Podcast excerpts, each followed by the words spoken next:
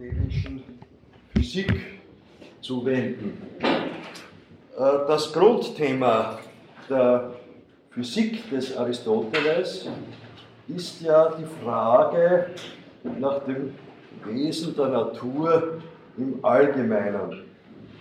Und im Zusammenhang äh, mit dem Menschenbegriff äh, sind dabei für uns vor allem zwei miteinander verflochtene Themen der aristotelischen Physik von Interesse. Wenn Sie etwa also mein Modell, das ich Ihnen angeboten habe, äh, gewissermaßen rasterhaft äh, äh, unterlegen äh, wollen, äh, äh, dann sehen wir in der aristotelischen Physik zum einen das übergreifende Thema einer allgemeinen Bewegungstheorie und zum anderen den darin eingelagerten Begriff des Lebens bzw. des Lebewesens.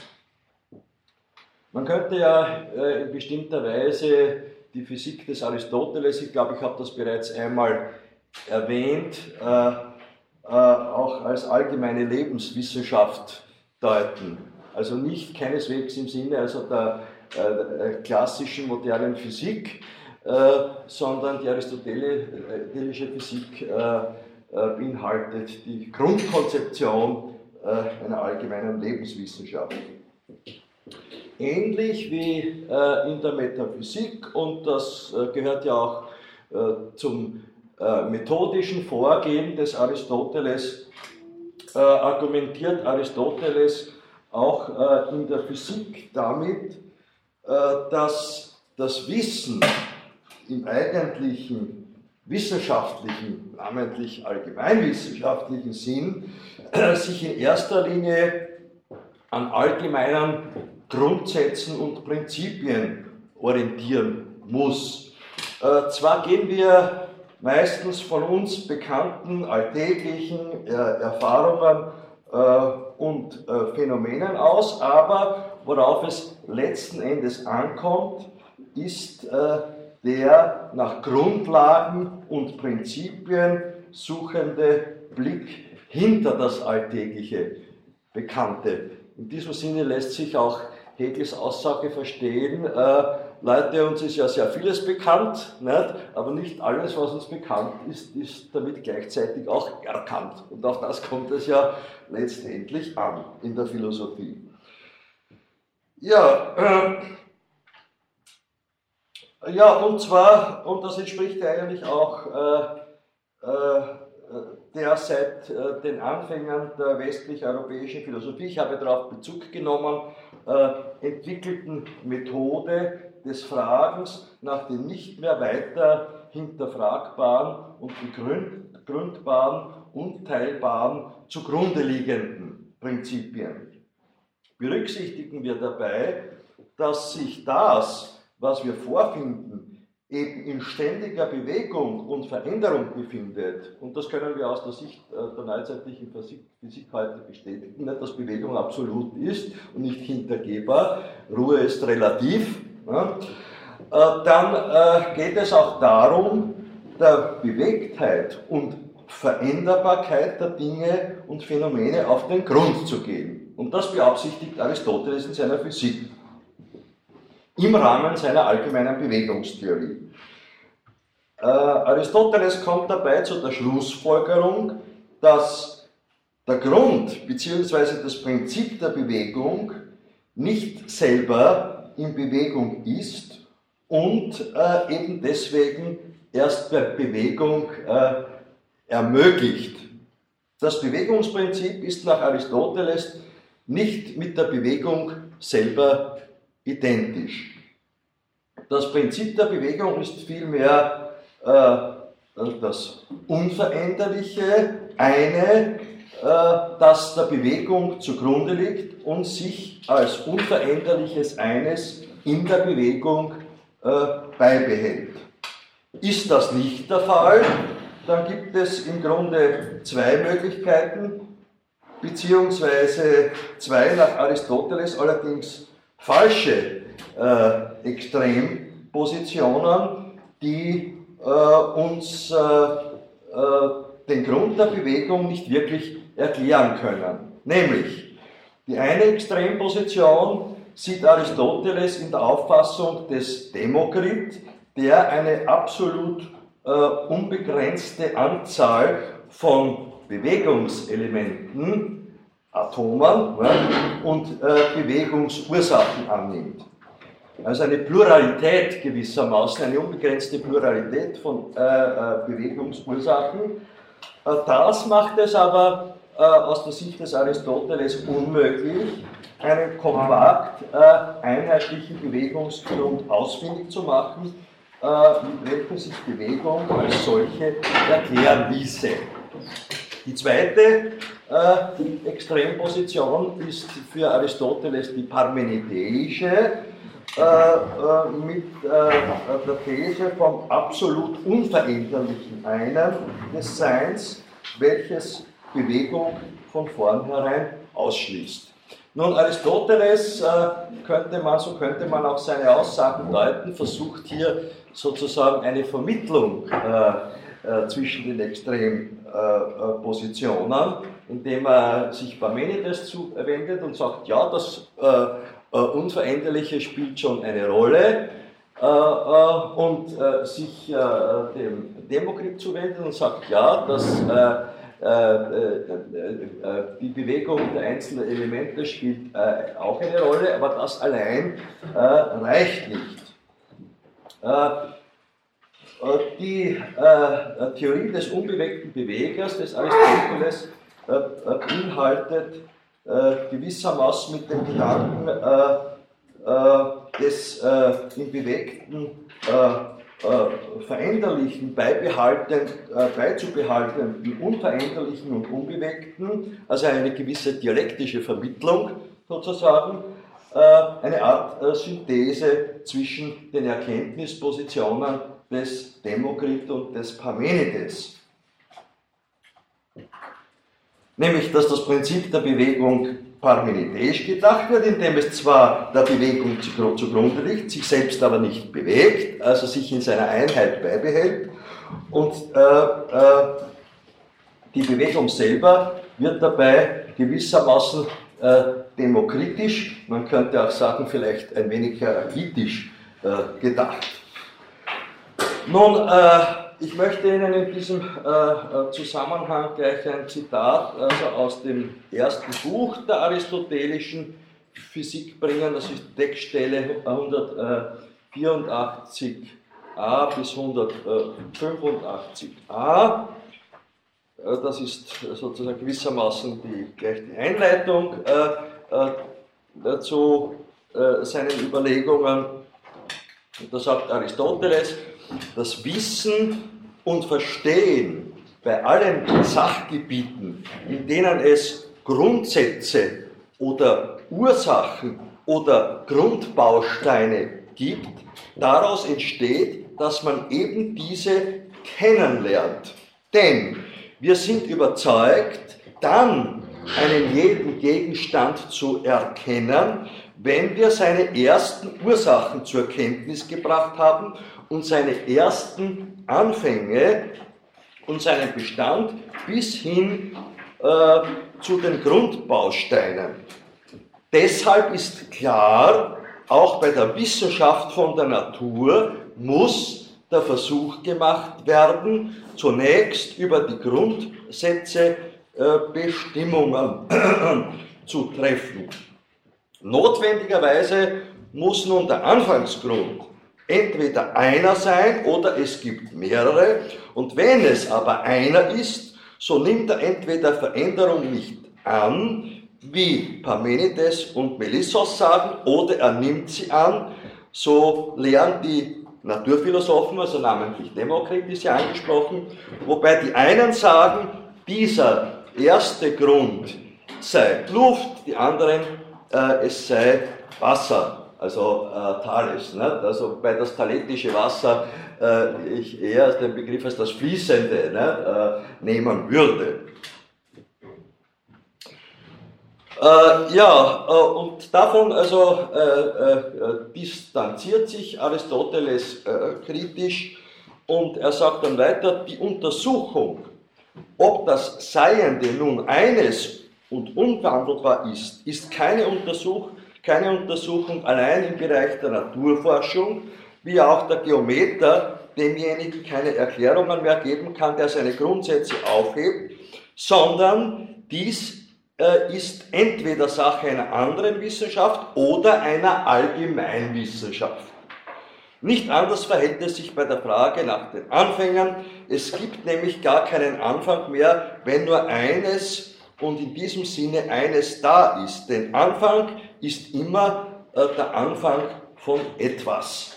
Ja, und dieses etwas ist bei Aristoteles, das, das nicht hintergehbare, äh, entsprechend seiner Methode des äh, Überlegens, äh, Prinzip der Bewegung, nämlich äh, das Prinzip des unbewegten Bewegers. Und dieses Prinzip versteht sich als Prinzip auch äh, der Selbstbewegung, beziehungsweise man könnte später mit Blick auf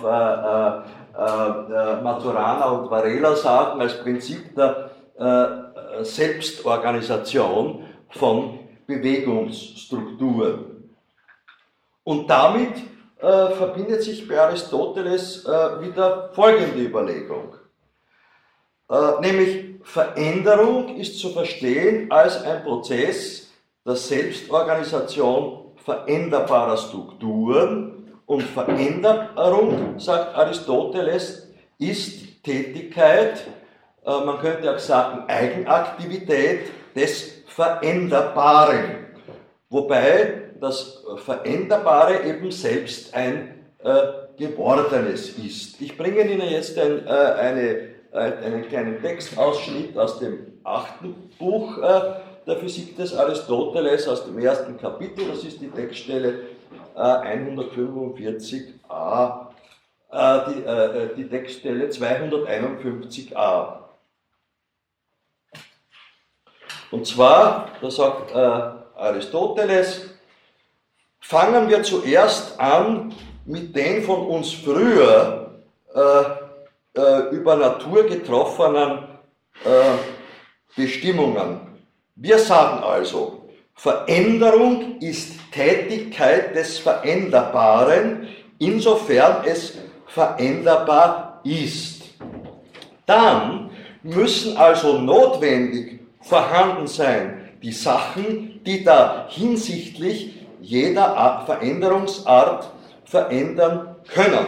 Und ganz abgesehen von der Begriffsbestimmung von Veränderung, so wird doch wohl jeder äh, der Notwendigkeit äh, des folgenden Satzes zustimmen. Und zwar, es verändert sich wirklich nur, was die Möglichkeit, sich zu verändern, an sich hat gemäß einer jeden Veränderungsart, das heißt zum Beispiel, es ändert Eigenschaften, was eigenschaftsveränderbar ist, es wird fortgetragen, was hinsichtlich des Ortes äh, wechselfähig äh, ist und so weiter und so weiter. Und da merken wir äh, auch bereits eine äh, äh, Implikation, die dann, äh, ich werde dann später zurückkommen, auch für den Begriff der Seele wirklich wird, nämlich die Spannung von Dynamis und Entelechia, also die Entelechie-Theorie des Aristoteles, äh, äh, die Theorie der Spannung zwischen Möglichkeit und Wirklichkeit. Ja? also in der, der Seelenlehre äh, beinhaltet sozusagen die, die, die stoffliche äh, äh, Materie, die Möglichkeit, äh, durch das Formprinzip der Seele geformt zu werden. Also auch, es lagert sich an diese, es lagern sich sozusagen zwei äh, äh, miteinander zusammenhängende Differenzen aneinander, nämlich die Differenz oder die Spannung von Möglichkeit und Wirklichkeit mit äh, der, äh, der Differenzspannung von Stoff und Form. Und das geht hinein, diese, dieses Möglichkeits-Wirklichkeitsdenken des Aristoteles äh, äh, geht hinein äh, bis in seine äh, Tugendlehre, das bemerke ich jetzt also am, am, Rande. Wir werden also auf die, diese Passagen seiner nikomachischen Ethik dann nicht, also nicht, nicht, näher eingehen, aber nur am Rande bemerkt, nicht, es gibt ja bereits bei, bei Platon die, die, Frage im Menon-Dialog, ist die, ist die Tugend lehrbar oder lernbar? Nicht? Und das wird eindeutig verneint weil äh, Platon äh, der Auffassung ist, äh, dass äh, äh, die, die, Tugend kein Gegenstand ist, der, der, der gelernt werden kann. Äh, und weil nämlich die Tugend eine Idee ist, die vernünftig eingesehen werden können muss. Und das ist äh, nicht lehrbar und nicht lernbar. Ja, Platon sagt es sogar noch schärfer, äh, die Tugend ist nicht einmal äh, eine Erkenntnis. Ne? Äh, äh, die Tugend ist eben äh, eine Idee und die Einsicht gewinnen wir durch anamnestische Erkenntnis. Ne? Und Aristoteles dockt da auch ein wenig an in seiner Tugendlehre und Aristoteles unterscheidet ja zwischen den dianoetischen Tugenden und den Vernunfttugenden. Ne? Und er sagt, also er relativiert ein wenig die Auffassung des Platon und meint, naja, in gewisser Weise ist die Tugend schon lehrbar und lernbar, aber das sind halt die dianoetischen Tugenden. Das heißt, äh, das bedeutet, dass man sich äh, tugendhaft verhält, aufgrund von, von Anweisungen. Und das ist ein bisschen kindisch, sagt Aristoteles. Bei Kindern ist das so. Nicht? Denen muss man erklären, wie sie sich Tugend auch zu verhalten hat, aber die Vernunfttugend verbietet sich das. Äh, die, die, die, die sittlich vernünftige Form der Tugend die äh, ist in dieser Weise äh, nicht lehrbar und lernbar, sondern sie beruht, wie Aristoteles sagt, auf Gewohnheit. Also, und das hat wieder mit dem Gedanken der Selbstorganisation oder der, Selbst, der vernünftigen Selbstaneignung des Tugendhaften zu tun. Also Sie sehen, die Theorie des Aristoteles, ne, also geht durch von der Metaphysik über die Physik äh, bis hin in die Ethik und so, äh, so äh, äh, erklären wir uns auch daraus, dass wir so aus seinen Schriften äh, uns den Menschenbegriff, wie ich versuche, äh, wie ich Ihnen versuche, Ihnen zu vermitteln, dann auch äh, äh, zusammenfügen können vor diesem Hintergrund, also der durchgehenden äh, Überlegungen des Aristoteles. Ja, er sagt dann hier noch an dieser Textstelle, wenn nun von diesem Veränderbaren ein jedes erst so geworden ist, dann muss vor dem angenommen ein anderer Wandel äh, und Wechsel stattgefunden haben, demgemäß das Veränderbare oder das Veränderungsfähige erst zu diesem wurde. Ja, also, äh, wir sehen auch bei Aristoteles ein äh, prozesslogisches äh, Denken, das durchaus auch äh, äh, entwicklungstheoretische Implikationen hat. Äh, die auch äh, nicht äh, unwichtig für das Verständnis also des Lebensbegriffes und letzthin, letzthin also auch des Menschenbegriffes des Aristoteles sind. Ja, also mit diesem Gedanken, dass Veränderbares entsteht, verbindet nämlich Aristoteles auch das, was er unter Leben versteht. Ähm, und da äh, bringe ich Ihnen gleich äh, äh, noch einmal eine, eine Textstelle jetzt. Also es gibt zwei, eine im achten Buch und eine im, im zweiten Buch der Physik, die darauf Bezug nehmen. Ich bringe Ihnen jetzt die Textstelle aus dem achten Buch der Physik, also aus dem zweiten Kapitel, das ist die Textstelle 252b. Da sagt Aristoteles folgendes. Ja, hier haben wir es. Ähm,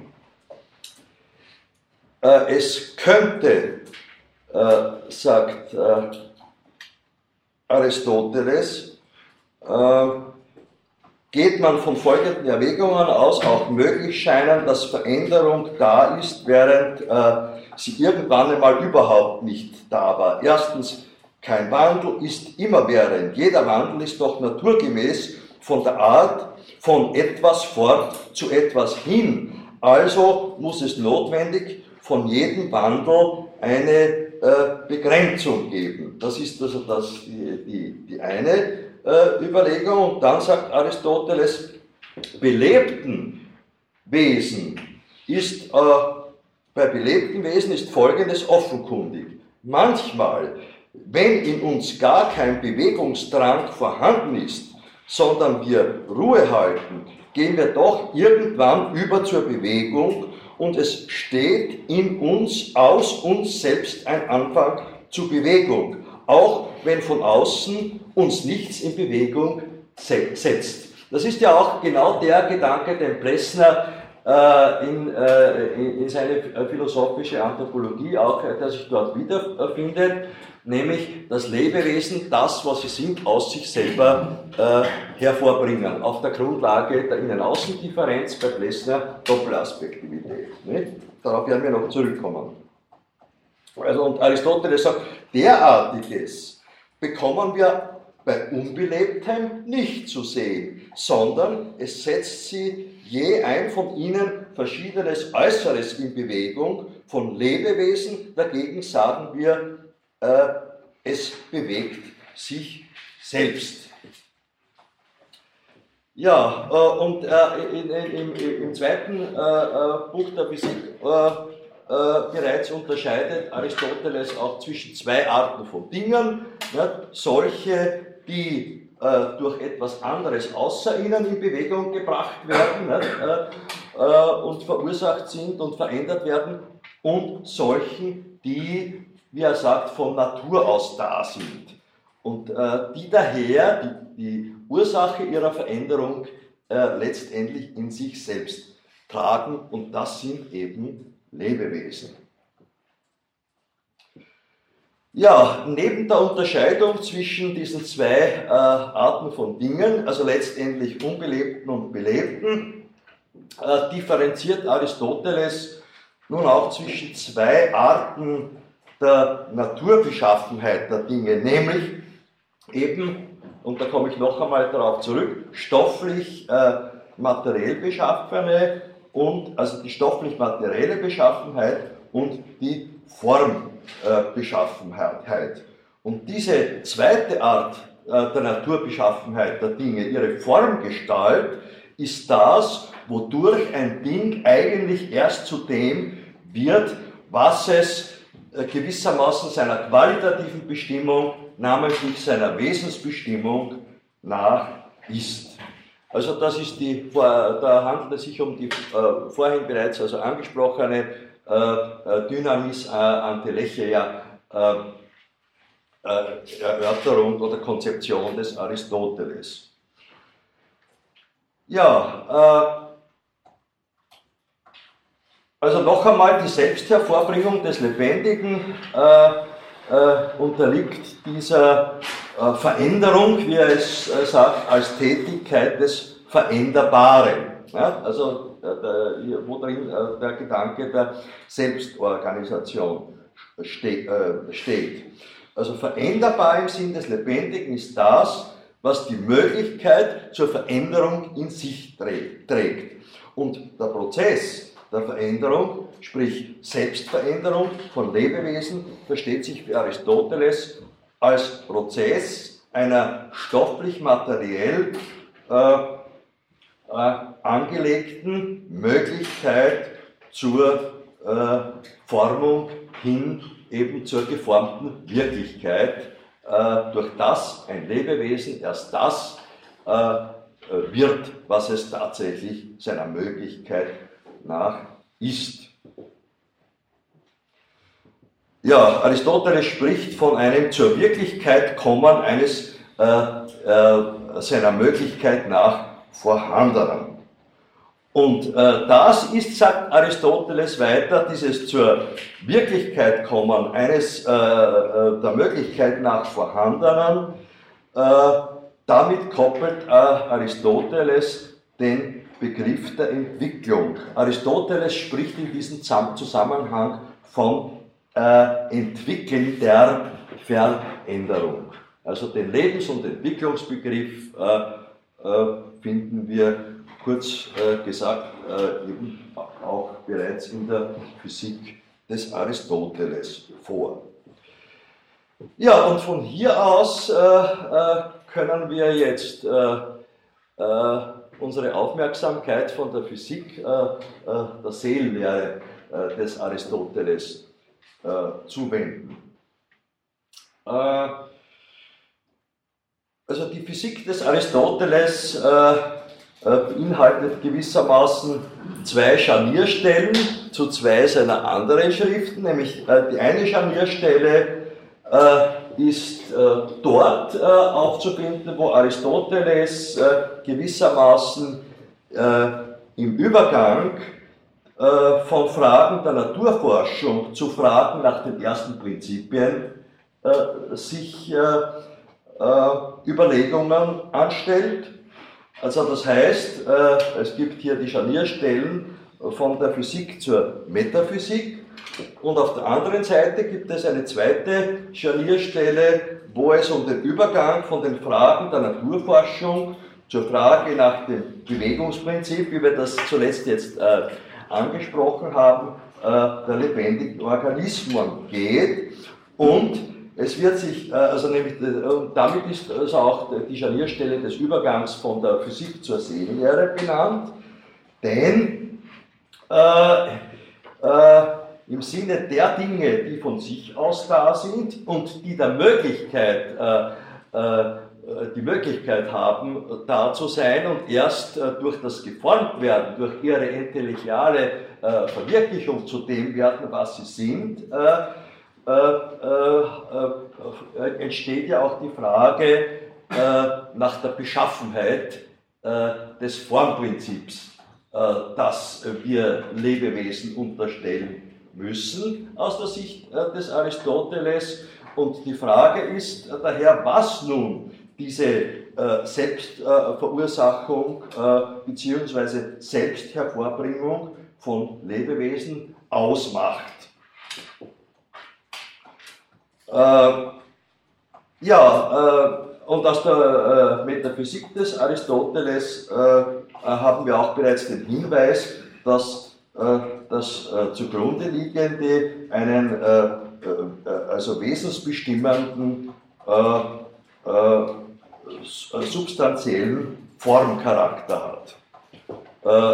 In der Metaphysik hat ja betont Aristoteles ja bereits den Vorrang der Form vor der Materie. Er sagt, die Form ist früher und mehr seiend als die Materie, obwohl äh, äh, die stofflich-materielle Möglichkeit einmal äh, vorausgesetzt werden muss, damit etwas geformt werden kann. Also da, das ist sozusagen die, die, die, die, dialektische Beziehung zwischen Stoff und Form, aber letztendlich ist das dominant übergreifende das Formprinzip. Ja, Allerdings, also zunächst einmal äh, ist es ja so, dass beide Arten der Naturbeschaffenheit, äh, also der äh, physikalischen Dinge und, der, lebendigen Dinge, also beide Arten, Arten der Naturbeschaffenheit und die darin eingelagerten Entitäten unterliegen der Bewegung und Veränderung, aber während sich die Entitäten mit gewissermaßen niedrigerer Naturbeschaffenheit, ja, wenn man das so sagen möchte, also die äh, physikalischen Dinge, bloß im Sinne einfacher Ortsveränderungen äh, bewegen äh, und bewegt werden, bewegt sich oder bewegen sich die Seienden von der Art äh, höherer Naturbeschaffenheit, und das sind eben Lebewesen, ne, nach Aristoteles, äh, äh, im Rahmen eines ihrem Wesen und ihrer Formgestalt äh, entsprechenden Möglichkeitsrahmens. Und dieser Möglichkeitsrahmen beinhaltet vor allem die Möglichkeit auch zur eigentätigen Selbstveränderung, wie sie eben Lebewesen entspricht. Äh, Lebewesen bringen ihre Formgestalt eigenaktiv hervor und diese Selbsthervorbringung der eigenen Formgestalt ist aber durchaus an die stofflich-materiellen Bedingungen gebunden. Äh, das ist wichtig äh, im Hinterkopf zu behalten. Die stofflich-materiellen Bedingungen beinhalten eben die Möglichkeit der substanziell wesentlichen Formgebung des Seienden. Und das Prinzip der Selbstformung, das nun Aristoteles äh, den Lebewesen zuschreibt, auch menschlichen Lebewesen, weil wir sind nach Aristoteles Lebewesen wie alle anderen auch, das ist äh, für Aristoteles die Seele. Und im ersten Buch seiner Schrift über die Seele äh, bezeichnet Aristoteles bereits die Seele als das Prinzip der Lebewesen und dann etwas äh, später, also ich benenne die Textstellen 402a äh, und dann 403b, also auf 403b sagt Aristoteles, dass, bitte? Also, ja. Äh, das Beseelte aber unterscheidet sich vom Unbeseelten am meisten in zweifacher Hinsicht durch Bewegung und Wahrnehmung. Ja, äh, Wahrnehmung heißt, wenn wir äh, das äh, Lebewesen sozusagen das, was sie sind, aus sich selber hervorbringen. Ja, das entspricht diesen Dingen, die von selbst auch da sind, aber dass sie gleichzeitig äh, das innen außen liegende wiederum in sich äh, einholen müssen. Ja, und das geschieht zunächst einmal äh, kognitiv, nicht? bevor äh, ein Meerschweinchen nach einer Karotte schnappt, nicht? also äh, bewegt es sich herum, nicht? eigenaktiv äh, und realisiert dann äh, die Karotte kognitiv und holt sie dann also kognitiv in sich ein nicht? und natürlich dann auch praktisch und physisch. Ne? Das ist kennzeichnend für Lebewesen. Und nachdem also Aristoteles die Seele dann im ersten äh, Buch äh, der De Anima äh, Schrift uns als Prinzip der Lebewesen vorstellig gemacht hat, wird dieser Gedanke dann im zweiten Buch weitergeführt und präzisiert, nämlich dahingehend, dass das Seelenprinzip als Formprinzip des Körpers bestimmt wird. Ja, äh, also es geht sozusagen äh, und da hinein spielt immer das Prinzip der Realisierung des Möglichen. Möglich ist das, was im Rahmen äh, der stofflichen Materialität vorgegeben ist und verwirklicht wird das Mögliche durch seine Formung. Und das entspricht auch der Tätigkeit gewissermaßen der Seele ich bringe jetzt also äh, einen äh, ersten Zitatausschnitt aus der Seelenlehre des Aristoteles, gleich aus dem ersten Buch, die Textstelle 402a. Da sagt Aristoteles, oder kann ich nachsuchen, weil da bin ich nur in der Physik drinnen. So, ja, ist. Und dann sagt er gleich zum, zum Einstieg äh, in seine Seelenlehre, wenn wir das Wissen für etwas Schönes und Ehrwürdiges halten, und zwar das eine Wissen mehr als das andere, weil es entweder mehr Genauigkeit hat oder auch bessere und erstaunlichere Gegenstände geht, so dürfen wir aus den beiden Gründen die Forschung äh, über die Seele mit Recht an die erste Stelle setzen. Die Erkenntnis von ihr trägt, wie es scheint, auch für die der Wahrheit im Ganzen viel bei, am meisten für die über die Natur, denn sie, die Seele, ist gleichsam äh, Prinzip der Lebewesen.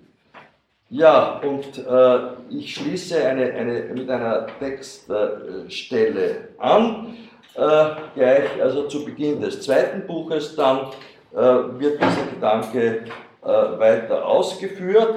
Und Aristoteles geht ja immer auch äh, so vor, dass er sich, dass er einerseits also methodisch eben nach dem Prinzipiellen fragt und gleichzeitig sich immer auch mit vorgelagerten philosophiegeschichtlichen Positionen auseinandersetzt. Und äh, in diesem Sinne sagt er hier zunächst, also zu Beginn des Buches 2, dass von früheren Philosophen über die Seele überlieferte, äh, äh, also sei nun dargelegt, das hat er vorher gemacht. Wir wollen aber wieder gleichsam äh, mit zu einem neuen Anfang zurückkehren. Also es ist klar, dass Aristoteles sich von Platon in gewisser Weise distanziert, ne?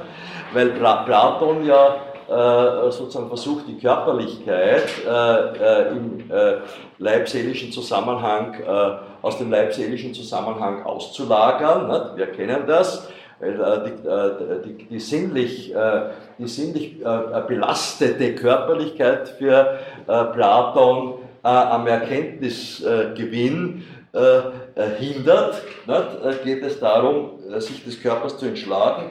Das ist für Aristoteles nicht so. Und er sagt, wir wollen aber wieder gleichsam zu einem neuen Anfang zurückkehren und versuchen zu bestimmen, was die Seele ist und was ihr gemeinsamster Begriff sein dürfte. Wir nennen nun eine Gattung des Seienden das Wesen oder Substanz und von diesen das eine als Materie, das an sich nicht dieses, bestimmt, dieses bestimmte Ding da ist, ein anderes aber als Gestalt und Form, nach welcher etwas schon ein bestimmtes Ding ist und drittens das aus diesen beiden zusammengesetzte. Die Materie ist Potenz, Möglichkeit, die Form aber ist Vollendung, Entelechie. Äh, und deshalb sagt Aristoteles etwas später, und das ist sozusagen eine Schlüsselstelle, äh, äh, die Textstelle 412b, deshalb ist die Seele die erste Vollendung der Seele eines natürlichen Körpers, der der Möglichkeit nach Leben hat. Und zwar von der Art, wie es der organische ist. Ja? Also hier wird strikt einmal mit dem Seelenbegriff beim äh, lebendigen Organismus angesetzt, ne? in klarer äh, Abgrenzung äh, äh zu Platon.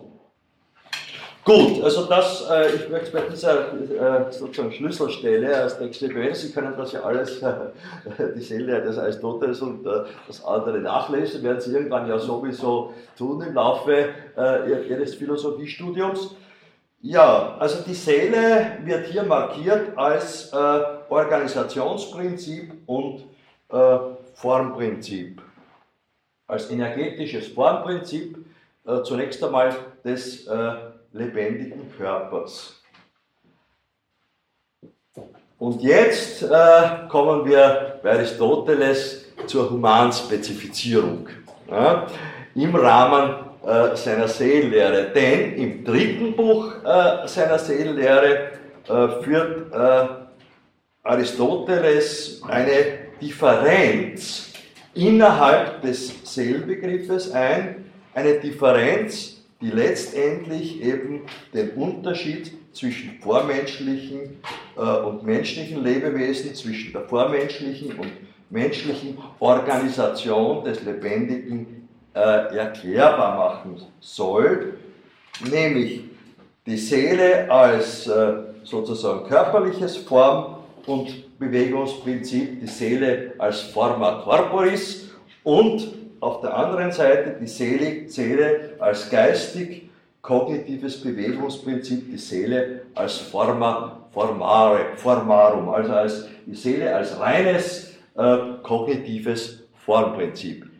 Von vornherein äh, wichtig ist dabei zu sehen, dass Aristoteles hier keine Trennung durchführt. Ja, es wäre unangebracht äh, zu sagen, äh, oder Aristoteles so zu deuten, dass er der Auffassung wäre, in uns äh, Menschen wohnen sozusagen zwei Seelen, eine Körperseele und eine Geistseele.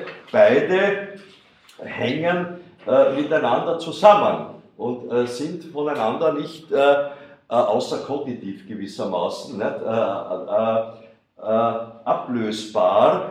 Und der Zusammenhang äh, zeigt sich auch dann späterhin so, dass letztendlich äh, die Geistseele und die Vernunftseele, äh, und das macht das Humanspezifische aus, die Kontrolle über die Körperseele übernimmt.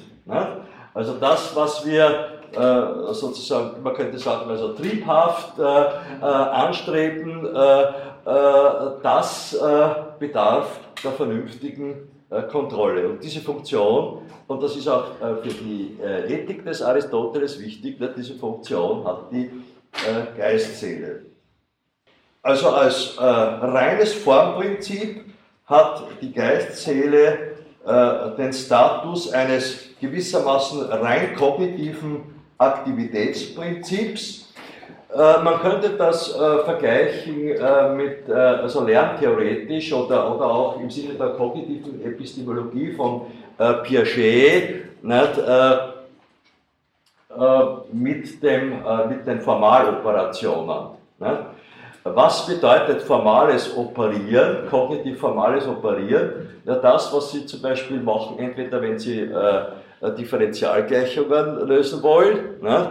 Oder äh, wenn Sie, äh, wie das in der Philosophie unvermeidbar ist, äh, abstrakt denken. Worum geht es da? Piaget sagt, da geht es um das kognitive Operieren mit kognitiven Operationen.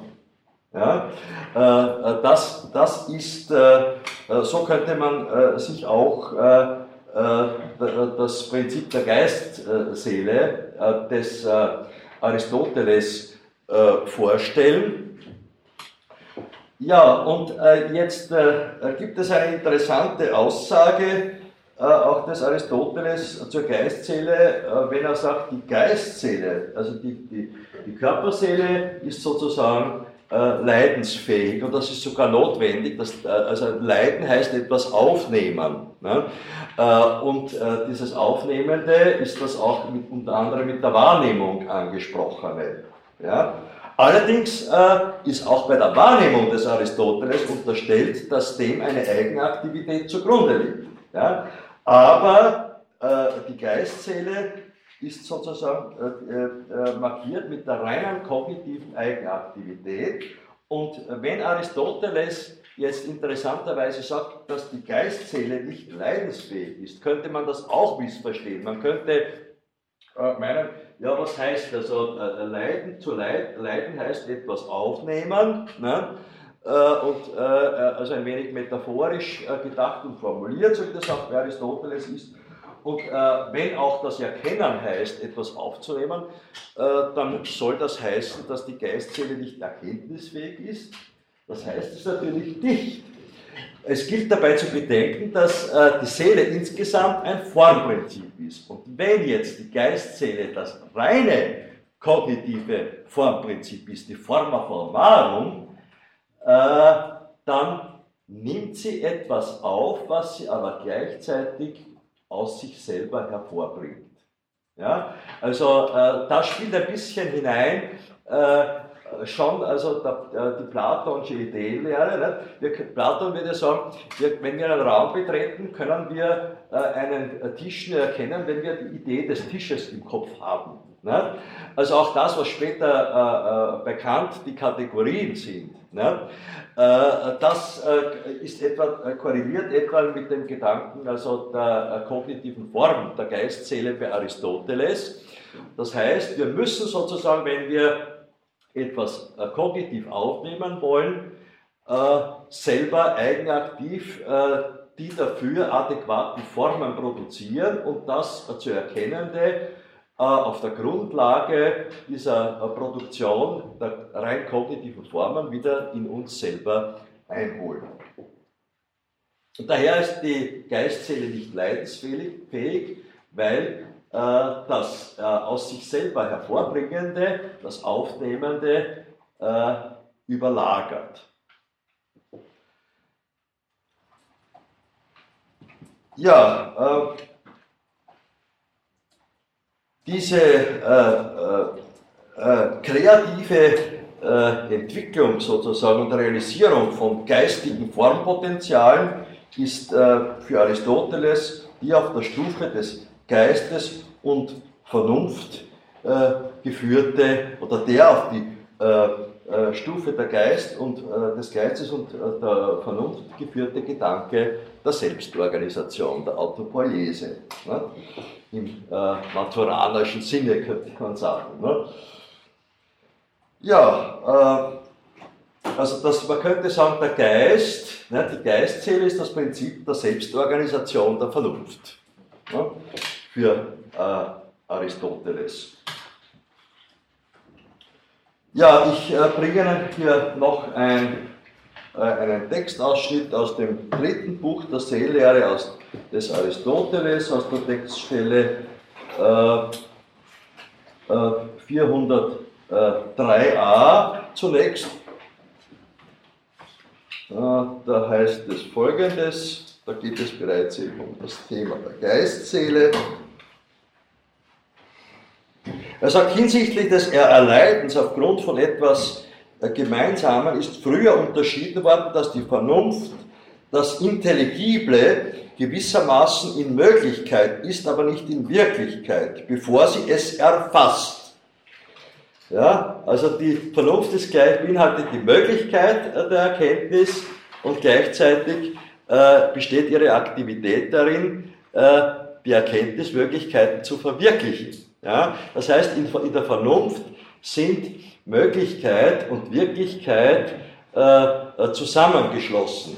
Ja? Während äh, also bei, äh, auf der Ebene der Körperseele zunächst einmal das, die stoffliche Materialität und das formende Prinzip äh, sozusagen getrennt sind und erst äh, die stoffliche Materialität zu etwas wird, indem äh, äh, das formende Prinzip sozusagen hier wirksam wird. Also die, äh, das, die Vernunft äh, ist das äh, als Intelligible gewissermaßen, äh, äh, also dass die Vernunft das Intelligible gewissermaßen in Möglichkeit ist, aber nicht in Wirklichkeit, bevor sie es erfasst. Es muss sich also so verhalten wie bei einer Schreibtafel, auf der noch nichts in Wirklichkeit äh, geschrieben steht, was bei der Vernunft zutrifft. Ne? Das wird später sozusagen diese Metapher des Tabula Rasa-Prinzips, ne? werden wir später in der modernen Philosophie wieder vorfinden können. Ne?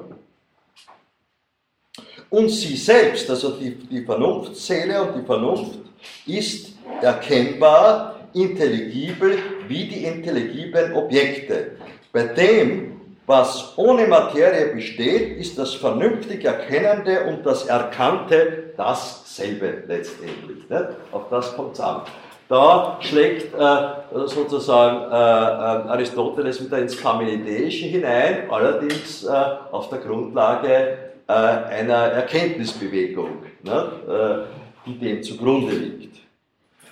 Gut, also auf der, auf, vor diesem Hintergrund versteht sich die Aussage, dass letztendlich die Geistseele nicht leidensfähig ist, weil äh, das, was äh, der Gegenstand, sozusagen der, der Erkenntnisgegenstand, äh, gleichzeitig also ihr äh, sich zusammenschließt mit der von ihr selber hervorgebrachten Form des Erkennens, also der intelligiblen Form. Also, äh, zusammenfassend gesagt können wir äh, sehen, dass äh, mit Blick auf die Seelenlehre des Aristoteles die Seele als Lebensprinzip uns vorstellig gemacht wird, andererseits als kognitives Prinzip, dass das vormenschliche Leben sozusagen der Körperseele anvertraut ist, während das Lebewesen Mensch äh, zur Differenz zwischen Körperseele und Geistseele äh, gelangt, wobei die, die, der einheitliche Zusammenhang zwischen Körperseele und Geistseele äh, äh im Auge zu behalten ist äh, äh, bei Aristoteles und letztendlich, und das ist jetzt sozusagen schon ein weiterer Verweis, ist auch äh, äh, das Geistseelenprinzip letztendlich das, was im Sinne seiner Intelligibilität äh, für unsere Freiheitsmöglichkeit konstitutiv ist, sodass wir uns als freie Lebewesen verstehen können.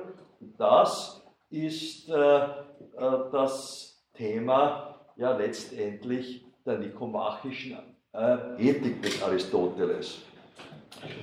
Ja, äh, und ich äh, werde heute ein bisschen sozusagen meine äh, Stundensprechzeit überziehen, weil ich möchte gerne noch äh, die, äh, das aristotelische Thema heute zu Ende führen und möchte jetzt noch äh, einen kurzen Blick auf die, äh, mit Ihnen auf die nikomachische Ethik äh, des Aristoteles werfen. Also die nikomachische Ethik steht im Mittelpunkt der praktischen Philosophie des Aristoteles. Zum Unterschied von der Politikschrift geht es hier aber vor allem um die praktisch relevante Perspektive die sich, äh, äh, äh, also des sich im ethischen Sinne tugendhaft verhaltenden Individuums. Ja? Also ich habe Ihnen ja zu Beginn gesagt, darum haben wir auch die Politik schon berührt, Aristoteles, der Menschenbegriff des Aristoteles lässt sich ja insgesamt verstehen in der Spannung zwischen Individualität und Sozietät. Nicht? Und äh, jetzt ist ja äh, so, dass äh, noch einmal in Erinnerung zu rufen, in der Metaphysik des Aristoteles, wo es um die Wesensfrage geht, äh, äh, kommt Aristoteles äh, auf das Individuum als das für den Menschenbegriff Wesentliche letztendlich hin im Sinne der Unteilbarkeit, ein allgemeines Prinzip, das unterstellt wird, unterlegt wird, im Sinne der substanziellen äh, Wesensbestimmung muss den Charakter der Unteilbarkeit haben und daher ist der Mensch seiner Bestimmung, der Wesensbestimmung nach wesentlich Individuum, eine Seite. Auf der anderen Seite äh, betont Aristoteles in der Politikschrift, dass äh, diese ungeteilte Individualität nur eben zusammen mit anderen erlangbar ist. Und dieses Zusammen mit anderen hat äh, natürlich auch äh, moralphilosophische, äh, ethische Implikationen. Ne? Äh, denn ohne diese Perspektive des Zusammens mit anderen wäre äh, äh, Moral gewissermaßen unnötig, die bräuchten wir nicht. Ne? Äh, wären wir sozusagen bloß vereinzelte Einzelne, ne, dann bedürfte es also äh, keiner, keiner, keiner moralphilosophischen Perspektive. Ne? Und äh, das ist, äh, während also äh, jetzt das Zusammensein der Einzelnen, also die soziale Perspektive in der Politikschrift des Aristoteles sozusagen überwiegt und wo auch der gesellschaftliche Gedanke der Autarkie, also der ökonomisch-gesellschaftlichen Selbsterhaltungsfähigkeit als Rahmenbedingung eine zentrale Rolle spielt, geht es in der äh, Ethik, in der nikomachischen Ethik des Aristoteles, äh, um die äh, moralphilosophische Perspektive ausgehend gewissermaßen vom Einzelnen, also um die Perspektive des Individuums und des mit dem Individuum sozusagen korrelierenden Guten. Die nikomachische Ethik des Aristoteles beinhaltet eine philosophisch begründete Theorie des guten und gelingenden Lebens. Ja, äh, dass das Gute etwas ist, das gelingen kann oder nicht, weist uns darauf hin, dass das Gute bei Aristoteles einen, eben einen anderen Stellwert hat als bei Platon. Während Aristoteles die praktische Bedeutung des Guten betont, also die praktische Bedeutung des Guten und die tätige Bedeutung des Guten betont, steht äh, das Gute bei Platon eher in einem äh, theoretischen, namentlich erkenntnistheoretischen äh, ähm, äh, Kontext. Bei Platon ist das Gute als höchstrangig angeordnete Idee gleichzeitig auch der höchstrangig angeordnete Erkenntnisgegenstand. Und zwar ist es äh, durchaus bei Aristoteles auch so, dass das Gute durch vernunftgeleitetes Erkennen namentlich äh, durch das Erkennen auf der Ebene der Geistseele äh, zu erlangen ist, aber vor allem ist das Gute für Aristoteles etwas, was es im Rahmen einer vernünftig äh, strukturierten Praxis zu erwerben und tätig zu realisieren gilt. Das ist für Platon sozusagen eher die äh, Sekundärperspektive, die aber bei Aristoteles betont wird. Diese praktische Tätigkeit ist für Aristoteles eine Kunst gewissermaßen, die es ermöglicht, das Gute im Rahmen eines geglückten Lebens zu verwirklichen. Und dementsprechend unterscheidet Aristoteles äh, zunächst einmal äh, in seinem äh, praktisch-philosophischen Bezug äh, der nikomachischen Ethik zwischen zwei Arten von Tätigkeiten. Tätigkeiten, erstens, die zu Resultaten führen, die letztendlich von der Tätigkeit abgetrennt werden können. Äh, Tätigkeit, die, der, ihr Ziel in der Herstellung von Dingen bzw. der Hervorbringung von bestimmten Werken haben. Und wenn diese, dazu noch diese hervorgebrachten Werke und Dinge äh, von den sie produzierenden vollständig abgetrennt werden, äh, etwa wie äh, äh, kapitalistisch-wahlgesellschaftlichen Zusammenhang, nicht? dann äh, kommen wir zum Beispiel aus der Sicht von Marx, der auch sehr stark aristotelisch argumentiert hat, hat auf den Begriff der Entfremdung zu sprechen. Nicht? Äh, entfremdete Arbeit besteht darin, äh, dass, äh, de, dass, dass dem Produzenten, dem unmittelbaren Produzenten, das Produkt seiner arbeitenden Tätigkeit entzogen wird. Nicht? Sobald er es hervorgebracht hat, ist es weg äh, und er hat nichts mehr, nichts mehr zu tun. Ja, also dieser Gedanke findet sich schon äh, also auch angelegt bei Aristoteles.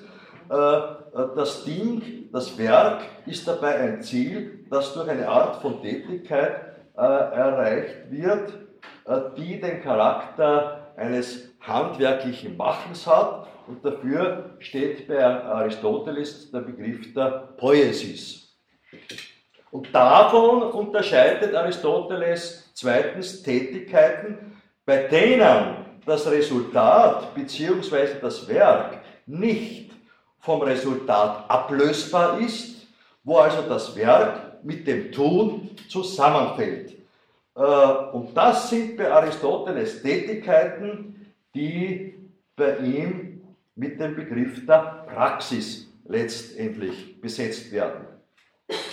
Äh, zum Unterschied von der Poesis ermöglicht die Praxis die Hervorbringung eines vollkommenen Werkes und ein solches äh, vollkommenes Werk, äh, beziehungsweise das vollkommene Werk schlechthin ist das Gute äh, für Aristoteles. Das heißt, das Gute wird um seiner selbst willen hervorgebracht äh, und deshalb fällt auch das Gute, fällt auch das Gute mit der das Gute realisierenden, namentlich sittlich praktischen, vernünftigen Tätigkeit in ihrem Resultat zusammen. Und gelingt es auf diese Weise, im Sinne des Guten, die tätige Praxis mit ihrem Resultat zusammenzuführen, dann lässt sich äh, bei Aristoteles von Glück oder Glückseligkeit im Sinne einer äh, geglückten Lebensführung äh, sprechen. Das Gute und äh, äh das Beste schlechthin resultiert bei Aristoteles letztendlich aus der Eudaimonie, also aus dem Geist des Guten im Sinne der Tätigkeit der vernünftigen Seele. Das Glück, das heißt die im Zeichen des vernünftigen Guten stehende, geglückte Lebensführung, ist allerdings für Aristoteles nur dann realisierbar, wenn menschliche Individuen im Sinne ihrer der Geistseele entsprechenden Vernunft imstande sind, das, was sie sind und das, was äh, ihre Lebensführung ausmacht, unter Einsatz ihres freien Willens aus sich selber hervorzubringen. Also die Perspektive, etwas bzw. das, was man ist, aus sich selber hervorzubringen, äh, wurde ja äh, von Aristoteles, wie ich äh, gezeigt habe, bereits äh, in der Physik ins Spiel gebracht. Wir erinnern uns nicht also an diese zweite, Art von Dingen, namentlich Lebewesen, die das, was sie sind, aus sich selber hervorbringen können müssen. und wir Menschen sind auch Lebewesen und müssen das, was wir sind, auch aus uns selber hervorbringen.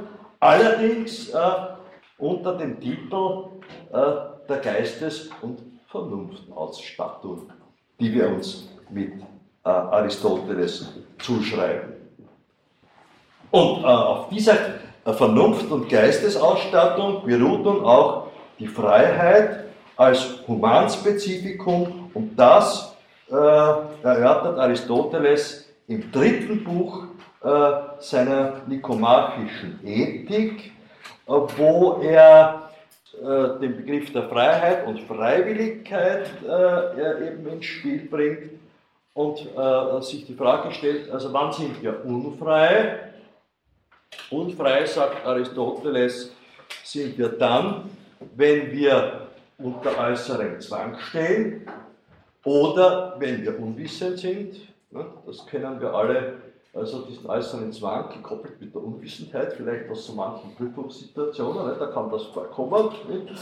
Also dann sind wir unfrei und frei sind wir dann, sagt Aristoteles, wenn wir imstande sind, die Ursachen für das, was wir tun, also was wir praktisch tätig aus uns also hervorbringen, in uns äh, selber zu finden und aus uns selber herauszuführen.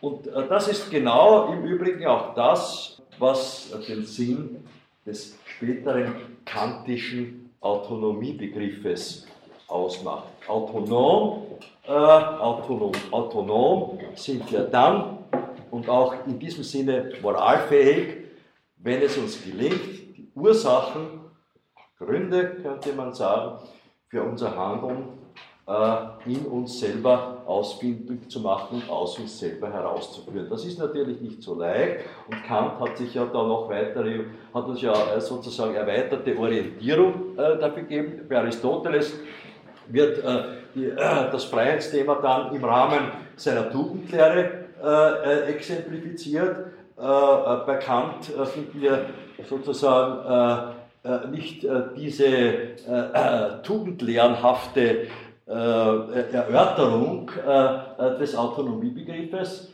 sondern Kant versucht uns allerdings Maximen anzugeben, die uns eine gewisse Orientierungshilfe geben sollen für die Frage, wie, auf welche Weise äh, welche Indikatoren gewissermaßen haben wir, um äh, tatsächlich äh, der Autonomie entsprechende sittlich-moralisch begründbare Ursachen für unser Handeln in uns selber zu finden. Ne?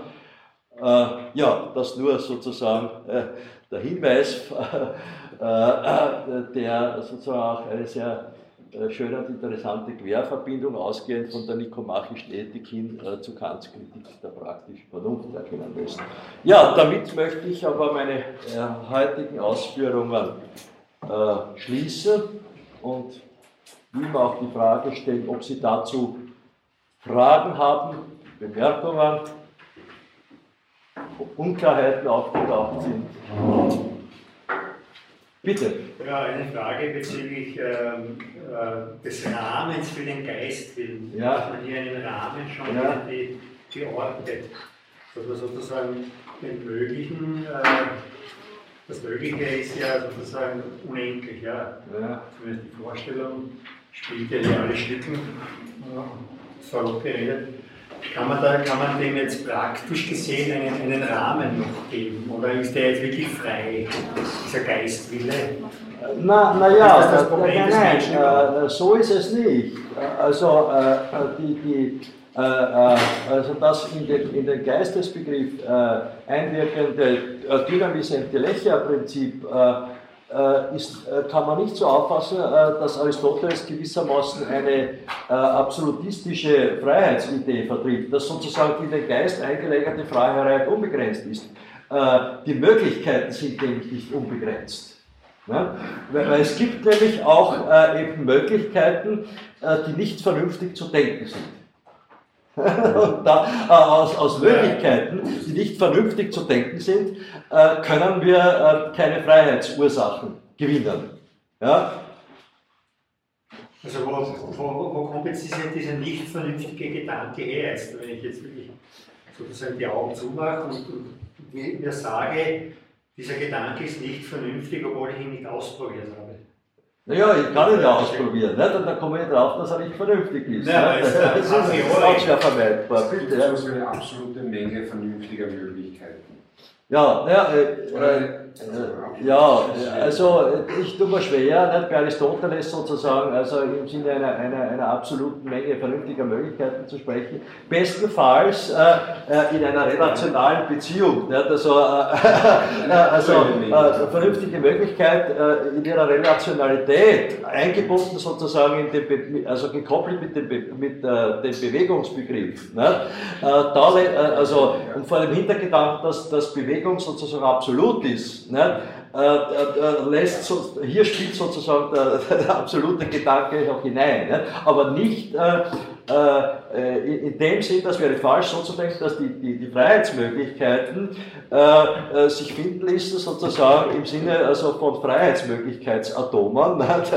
Ne, so, ne, also, so geht das nicht ne, bei Aristoteles. Ne.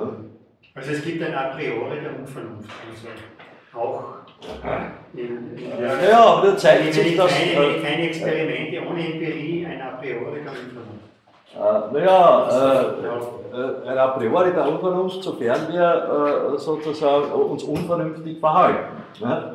Äh, das ist ja unterstellt. Ne? Also wir greifen nicht auf die Unvernunft zu, sondern wir verhalten uns im Zugriff äh, auf Möglichkeiten, äh, allfällige Möglichkeiten, äh, Unvernünftigkeit. Unvernünftig. Ne? Also es muss zuerst probiert werden.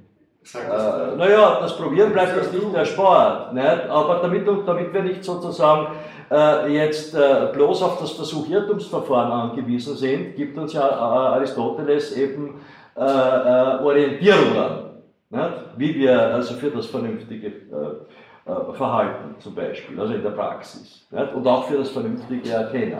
Nicht? Nämlich nach dem zu fragen, äh, was dem, was ist, zugrunde liegt. Und das hat ja ganz bestimmte Indikatoren und Kriterien, äh, was einem zugrunde liegenden entsprechen muss, entsprechen können muss. Ne? Könnte man da jetzt nicht spitzfindig sagen, dass auch die, die Geistseele, also die ein, ja. ein Novum des Menschen ist, kann man sagen. Ja. Ja? Dass die sozusagen schon in der Tierwelt äh, latent irgendwie mitentwickelt und diese Unvernunft latent vorhanden ist, die aber dann erst ausbricht, wenn eben der Mensch da ist und, und ja, also eine, eine, a priori Beschränkung ja. denkt.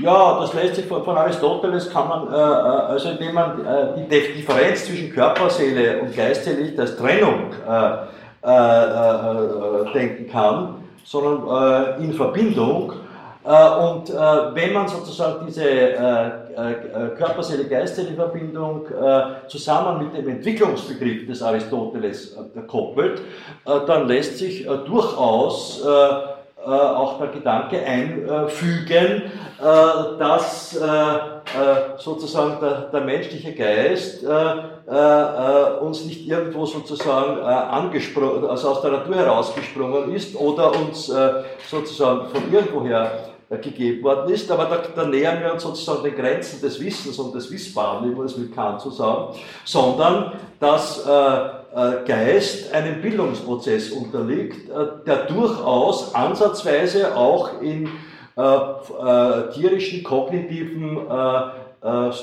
Leistungen bereits sozusagen also Elemente möglicherweise hat. Aber das sind natürlich also Streitfragen. Ne? Weil es gibt, äh, es gibt hier äh, gegenwärtig in der Geist, äh, in, der, in, der, äh, Debatten, in den Debatten im Rahmen der Philosophie des Geistes nach wie vor äh, also die beiden Extrempositionen. Äh, die eine, also eben kreationistische, die, besagt, also Geist ist uns äh, von oben, namentlich also von, Gott gegeben. Also Geist ist sozusagen äh, immer schon präexistent da. Ne? Äh, man könnte aber sozusagen diese kreationistische Perspektive auch noch etwas naturalisieren, indem man sagt, das, da geht es um das energetische Prinzip. Ne? Aber lässt sich die Einsteinsche Formel äh, als reines E denken? Nicht? Kaum. Nicht? Das würde ja alles über den Haufen werfen. Nicht? Und äh, ebenso über den Haufen werfen würde auch äh, die äh, reduktionistisch-materialistische äh, äh, Konzeption die Sache, nämlich das ist die andere Extremposition, die davon ausgeht, dass letztendlich Geist ein Emergenzprodukt stofflicher, namentlich neuronaler Substrate ist. Das wäre sozusagen das andere Extrem. Und hier, in dieser Spannung sozusagen der Extreme bewegen wir uns und ich würde meinen, dass uns Aristoteles äh, Denkmöglichkeit zu, zur Hand gibt, um sozusagen, das war auch ein Anliegen des Aristoteles, also äh, Extreme zu meiden nicht? und sich äh, irgendwo sozusagen äh, versuchen, dazwischen, durchaus im Sinne dialektischer Vermittlungen äh, einzufinden. Ne? Aristoteles betont immer wieder, besonders in seiner praktischen Philosophie, in der Ethik, den Habitus der Mitte. Äh, da sind wir gut beraten, diesen Habitus der Mitte, auch sozusagen, wenn wir äh, uns in der Geist-Gehirn-Debatte bewegen, einzunehmen. Gut, dann darf ich fürs heutige äh, mal schließen und wir setzen dann nächste Woche.